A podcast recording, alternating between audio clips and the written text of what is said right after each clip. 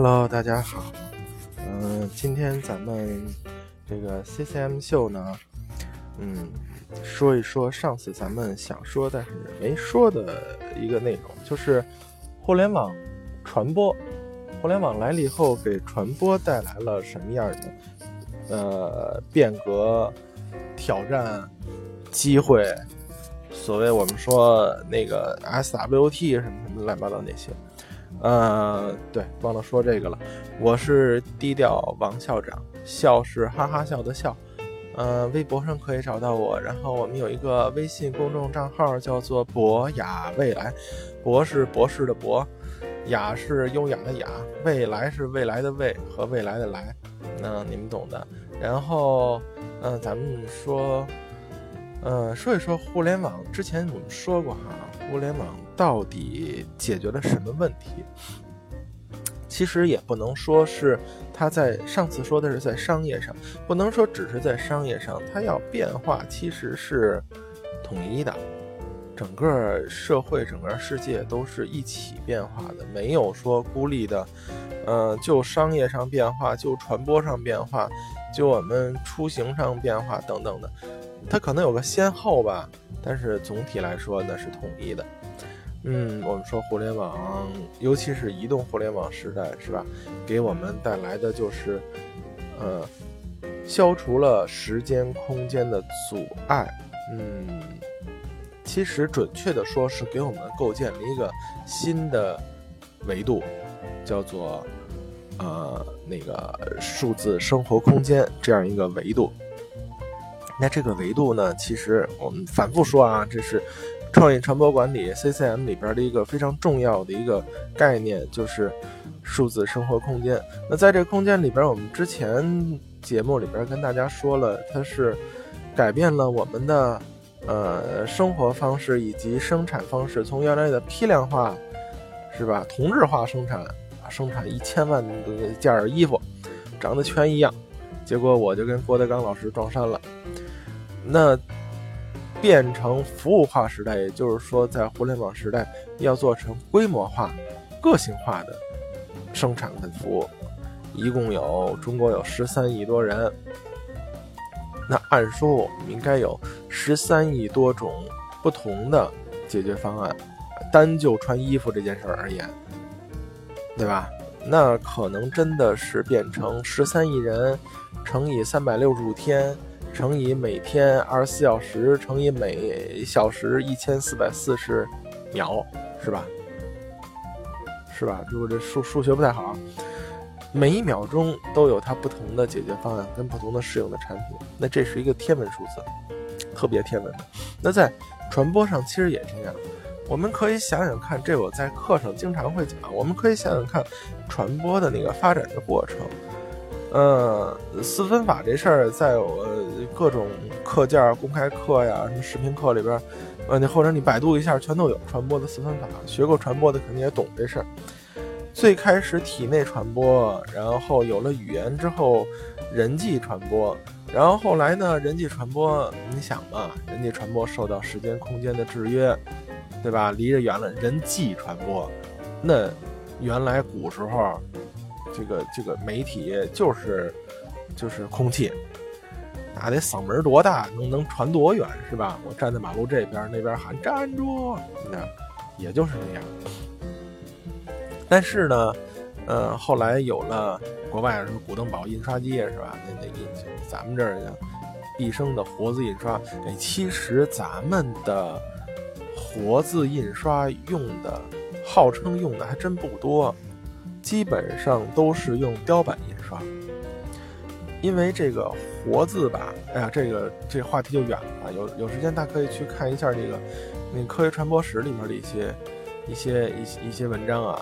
咱们国家用这个活字还真不多，据说像什么西夏呀这些比较小的地方印的少，你看活字还行，要印的多。咱们国家幅员辽阔，咱这儿弄一个活字排好了，往新疆发一个。那时候有没有高铁？有没有飞机？马车颠腾颠腾到那儿散了。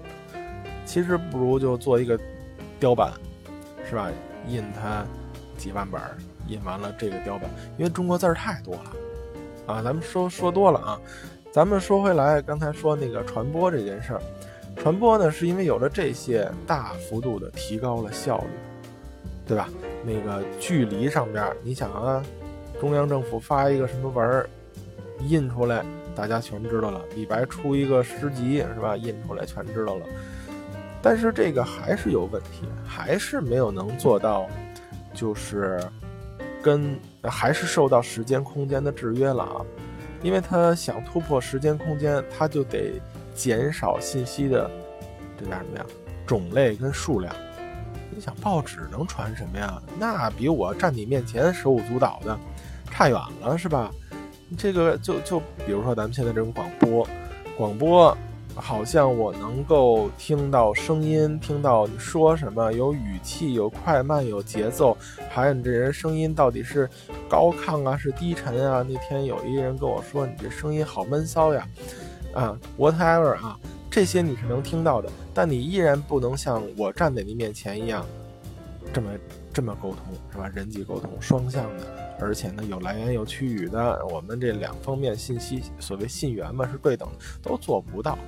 然后咱们可以去看一下人际沟通的一些，呃，书啊概念。后边我们有时间也会跟大家多说一说这种事儿。那什么能解决时间空间，能消除这个事儿？那其实就是互联网。那互联网来了之后呢，嗯，可以想象啊。我们现在基本上不会去写信，嗯，很少看报纸，嗯，看新闻联播吗？我不知道，呃，收听广播呢是这样，呃，这种数字广播我不知道啊。我看了一个去年年底，就一六年年底的时候，呃，应该是艾瑞还是还是 CTR 啊，出了一个报告，就是广播的这个。这个收听的时间段基本上早早上起来上班时间是最高的，然后晚上下班时间呢能有一半。为什么呢？因为下班时间不固定，是吧？你们单位是五点钟下班，我们干广告的夜里五点下班，是吧？这不一定，所以那个就是人相对就少一点。中午吃完饭以后有有一小段时间，所以广播是也是一个被强制，不叫被强制，就相对来讲吧，被强制的这么一个。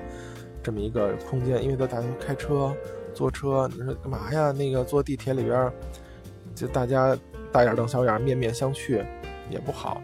所以呢，听个广播呀，看个剧啊什么的，都是这样。啊，这是这是我们说的那个那个那个传播上的变化啊，在移动互联网来了之后，就变成了这种社会化媒体的沟通。以这可能为主，咱们不能说完全是这样。我们说，在这个数字化时代，依然和传统时代没有本质的区别，都会有大众传播跟人际传播这两种的沟通的方式。那当然，组织传播也有啊，体内沟通也有。我们老说这上课老举例子，今天外边刮大风下大雨，雾霾指数六万多，是吧？那就出不去。但是呢，我今天得去上课。我今天得去上班，我去不去呢？这没人商量，自己跟自己说，去不去？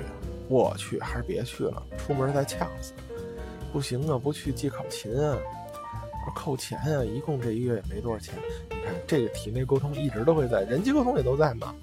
而现在移动互联网时代，这种人际沟通就被互联网变得更容易了。所以这个可能真的是以后比较重要的一种互联网时代的这种社会化媒体是比较重要的一种人际沟通的方式。反正我很少跟我们家邻居聊天了，我们家邻居甚至叫什么我都不知道，隔壁不认识，好像他们家有一小孩老滋滋叫唤，其他的我就不知道了。那这种以前街里街坊这种聊天什么的。那全都被这种移动互联网的社会化媒体所替代了，对吧？那么，那个叫什么东西？叫大众传播。以前我们说大众传播是啥呀？广播电视，嗯，报纸、杂志这些，现在有吗？也有。咱不要看它，我一定说这件事儿，就是它的形式不重要，形式太多了，而且以后会越来越多，越来越变成我们想象不到，或者说很难，嗯，很难对号入座的这么一种形式。but 啊，but 它的传播的方式不会太大的变化，除非我们人类的生理心理结构有巨大变化，外星人把我们改造了，除非这样啊。所以原来 这种。报纸、杂志、大众传播变成什么样了？想想看，我们把它叫做大公众平台，嗯，不一定。你看，都是强制性的，有非常大稳定的流量的，然后呢，那个数量比较集中，就是比较少嘛。然后，就如果你是通过这个渠道，那你获得的成本会比较高。你要不买，要不你靠你资源换，要不等等等等的，跟原来电视台是一样的。现在这种是变成什么了呢？你比如说，今日头条、网易新闻客户端，呃，以及什么呃，爱奇艺的追的剧啊，优酷土豆啊，呃，其实也不光是文字以及视频、广播这种的啊，像咱们这种广播的平台也有，或者是。呃，那个叫什么？什么好声音？改改了一什么名儿？新新歌声啊，好，新歌声，对吧？比如说像《欢乐喜剧人》新的一季，我还不知道什么时候出呢，也不知道它出不出。据说郭德纲不主持了，嗯，就这样的《爸爸去哪儿》，这些大家都包括一些大 IP 的呃这个电影。这些其实都可以划归为我们说的大众传播的范畴，因为啊，咱们这儿就不细说大众传播是怎么回事了。它这个传播的模式以及它这个特征特性，都是大众传播的状态。一个信源，n 多个信速，你一人说一万个人听，就这种传播模式，你如果想做沟通，你就必须按照大众传播的一些特征、原理、特性你去做。而不能按照人际沟通的。相反啊，每次咱们在学校上课的时候，我也也我也会这么说，就是，嗯，相反，你也不要试图在这种人际沟通的环境里边，啊，用大众传播的方式来沟通。哥儿几个、姐儿几个在这聊天儿，啊，八八卦，说说老板最近的这个新任。女朋友以及男朋友等等的，正聊着这个呢，有一个人向广播电视台等等这些的一样说：“观众朋友们、听众朋友们，大家好，今天新闻联播的主要内容有，这就很容易被扭送到幺二零，对吧？这病得治啊，不一定能治得好吧，但是你也不能放弃治疗啊，所以就是。”在那个移动互联网当中，我们其实是有这么两，还依然哈，有这么两大种传播的方式的。以哪个为主？那其实，嗯，不同的媒体环境，你不同的呃目的，传播的目的，你其实需要做的是不一样的。啊，大部分我们说比较有效率的。呃，咱这不差钱儿的这个前提下，你比较有效率的，然后让大家瞬间都能知道的，一夜能成名的，依然是大众传播，依然是大众传播，因为它覆盖的面儿大，对吧？就是这种叫做什么，类似于工业化生产信息的这么一种方式。春节联欢晚会，对吧？我去年第一年不看春节联欢会，但是我看别的呀。啊，所以他真的会用这种大众传播的方式，会让更多的人了解你。但是我们看这种大公众平台，不是集中的了，而是分散的了。而你要是真正以前不是有人说吗？说那个专家说的啊，说那个呃，整合营销传播，呃，我这个有百分之五十的广告费啊，我不知道这这我知道有百分之五十的广告费是浪费的，问题是我不知道是哪百分之五十。那时候你还能分出来百分之五十呢，现在的状态基本上你肯定就是百分之百都是浪费的，因为嗯，大家都不这么集中的看某一个渠道了，存在，但是会比以前像秦池古酒那个年代的，大家自己去查啊，秦池古酒怎么回事？在中央电视台新闻联播后面，天气预报前面那五分钟，他投广告，啊，全天下人全知道，是吧？一部《渴望》，有人不知道吗？那个年代，你现在你再播一《渴望》，你瞅瞅，对吧？编辑部的故事，过把瘾就死等等的，我觉得这个是，呃，大公众平台会越来越分散。那么我们要增量的方式。因为大家都不关注了，增量的方式还是我们说的那个核心的观点，就是规模化的呃人际沟通或者规模化的个性沟通啊。我们再听一首歌吧，我找一首歌，咱们听一首歌，休息一小下，后边咱们接着说这个问题。经常放英文歌了，咱们今儿放一回中文歌，张信哲的。叹息书，据说是卢广仲给他写的。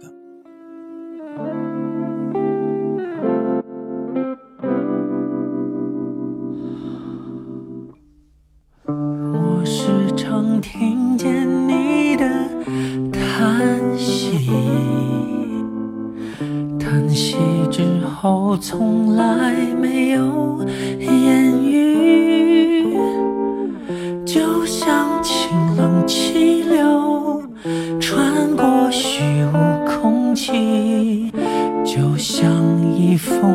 风度过的心，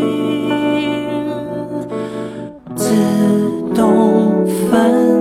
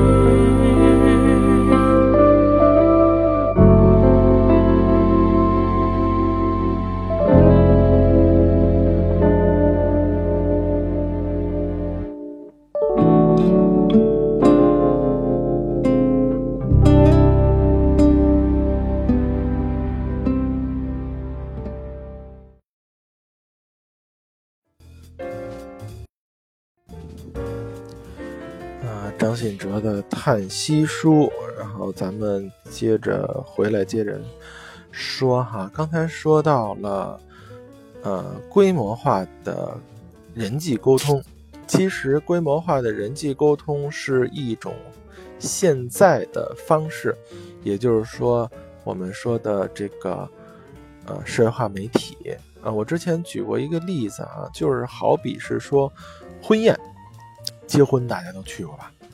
婚宴的时候，那个，呃，嗯，主持人叨叨完是吧？这个这个新郎新娘下来敬酒，大家 happy，给他们准备各种刁难的节目等等。这个过程其实整个婚礼现场是一个规模化人际沟通的状态，那么多人都在聊，是吧？炒蛤蟆坑似的，乌泱乌泱的，但是每个人聊的都不一样。每个人聊的呢，可能真的会跟这个婚礼多多少少有些关系，但是也会有各自不同的主题，对吧？就是最近你干嘛呢？哎呦，别提了，最近要了亲命了，我这也不是跟谁，也不是怎么着了，后来是吧？你懂的，就那样了，是吧？每一个人聊的都不一样，这个时候其实就像现在这种状态，每个人都需要个性化的信息、个性化的沟通。呃，社这个这个社会化媒体，也就是这个移动互联网给我们提供这样的便利，然后大家真的就去各自的去沟通了。时间都是二十四小时嘛，对吧？各自的去沟通之后，你去看这些大公众平台，所谓的这个大众传播的这个机会就少了啊。那么在这个时候，我们怎么跟大家沟通聊天呢？两种方法啊，两种方法。我们之前说的呢，一个是出大声，出特别大的声音，跟那喊“大家听我说”这样的，那你就得有钱，你得有那个那个特别多的钱，把所有的大众传播的媒体全都占据了，管你爱不爱听的，你都得听我的。你就不知道你有没有那么多钱？你要有的话，我们可以做个好朋友。另一个呢，就是出怪声。我站在这个桌子上，是吧？我那个跳个，我们说跳脱衣舞，跳脱衣舞不雅观，我们跳穿衣舞。在场十桌，每桌十二个人，一共一百二个人，我要把这一百二十个人的大衣全穿身上，也可以。大家都不看别的，就看你，我这神经病，吃什么牌好不了了？这是啊。这个其实就是现在我们说的那个在社会化媒体当中常见的这种话题呀，所谓的这种事件啊、疑问啊等等，这就咱们说的是这个。其实还有一种，还有一种呢，看似不可能，嗯，但是现在不可能，不代表以后也不可能。就是什么呢？在座一共就咱说婚礼现场啊，一共一百二十个人。对吧？一共十桌，每桌十二个人，一共一百二十个人。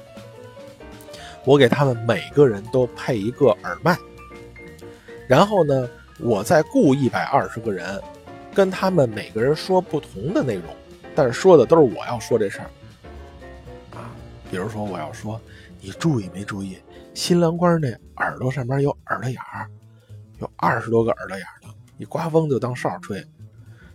这个，比如说这么一话题。你你你怎么让大家知道？要不就拿过麦克风来，花特别多的钱，是吧？占据大众媒体，爱听不爱听的全都说一句话；要么就是造话题，让大家自发的愿意去传播。这不跟现在这种那个网络上的社会化媒体原理是一样的，自发的去愿意去传播的。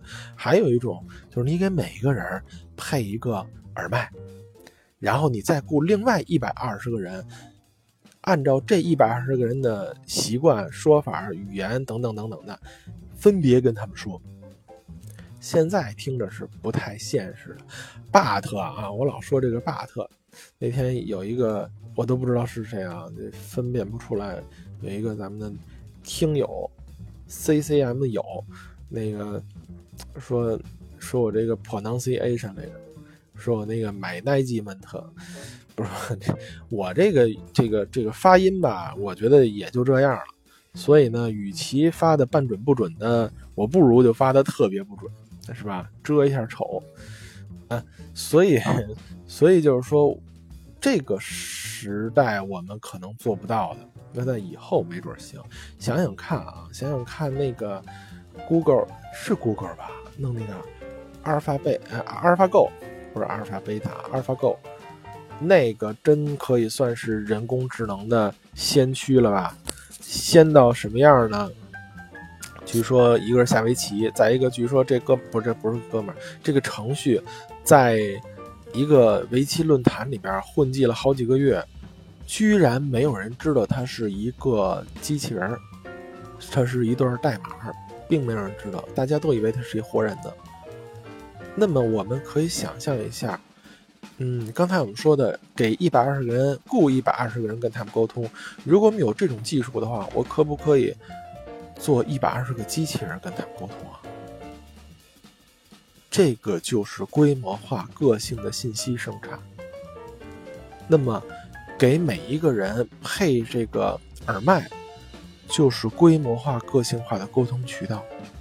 这个其实是就跟上次我们说的，这个其实是未来的传播上边的一个，是个未来吧。但是未来什么时候来，嗯，本人也不知道。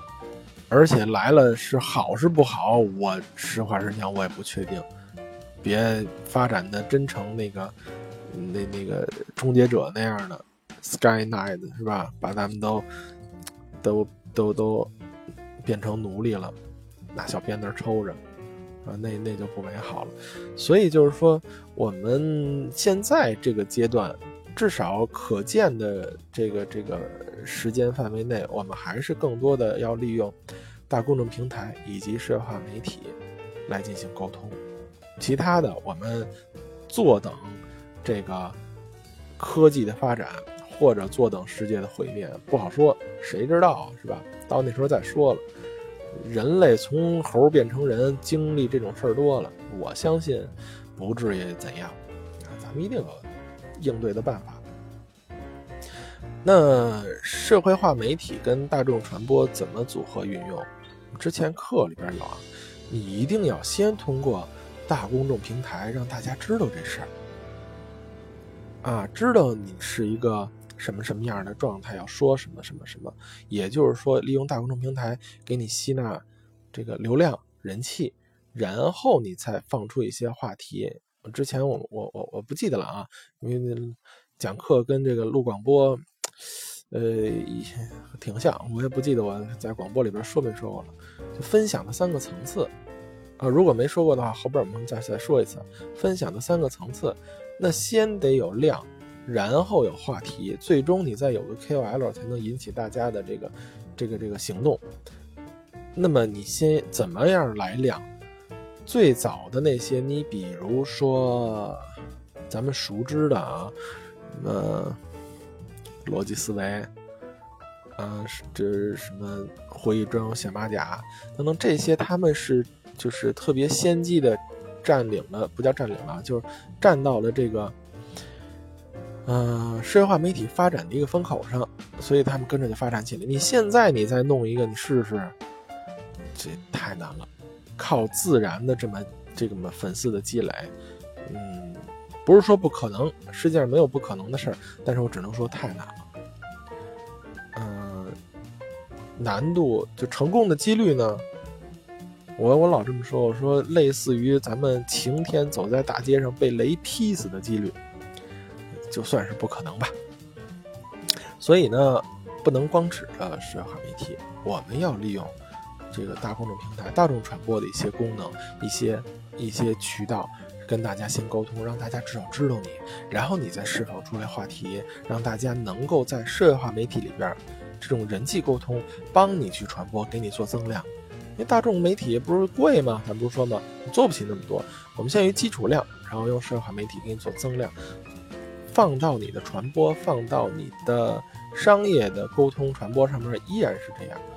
广告不能少，只不过我们说投广告的渠道可能越来越。互联网化越来越现代，你不能还投中央电视台那时段去，跟秦池古酒似的，那肯定不行。但是它的沟通方式依然是大众媒体、大众传播。有了这之后，我们再给它注入一些社会化的话题，因为大众传播不能进行那个人际沟通吧，没有这种话题性，不能讨论，不能帮你分享，不能给你做增量。那天我听了一词儿叫什么？叫什么来着？叫叫叫裂变还是叫什么变？忘了，反正就是跟核爆炸有关系的。你做不到这个，在大众传播上，你只能是利用社会化媒体。找一些社交媒体渠道来大号，然后再找一些这个这个话题，然后大家喜闻乐见的、愿意传播的。我们之后会跟大家广播里会跟大家说啊，这是沟通源是怎么回事儿，怎么把它做成不饱和信息，然后怎么把它延展成话题，跟大家去沟通。所以这是我们说大概齐说一下，更可能说不了什么。大概齐说一下，就是社会化媒体，也就是互联网时代的这种传播。那过去、现在以及未来，会大概是个什么？啊，下一次说什么呢？对，下一次我们，嗯，争取明天我能找到那个咱们那位大咖啊，找到咱们做一次跟他的直播。所以下一次呢，时间有可能是一个半小时。啊，嗯，今天呢，我们就还说到这儿，呃，希望大家继续关注，多多分享。如果那个钱富裕的话，跟打打赏，我们也是很乐意的嘛，对吧？开玩笑啊。所以呢，那个结尾还是跟我们之前一样，放一首歌，叫做啊，叫什么来着？我看一眼啊，叫做 I don't want to say goodbye。我不想说再见，咱们下次再聊。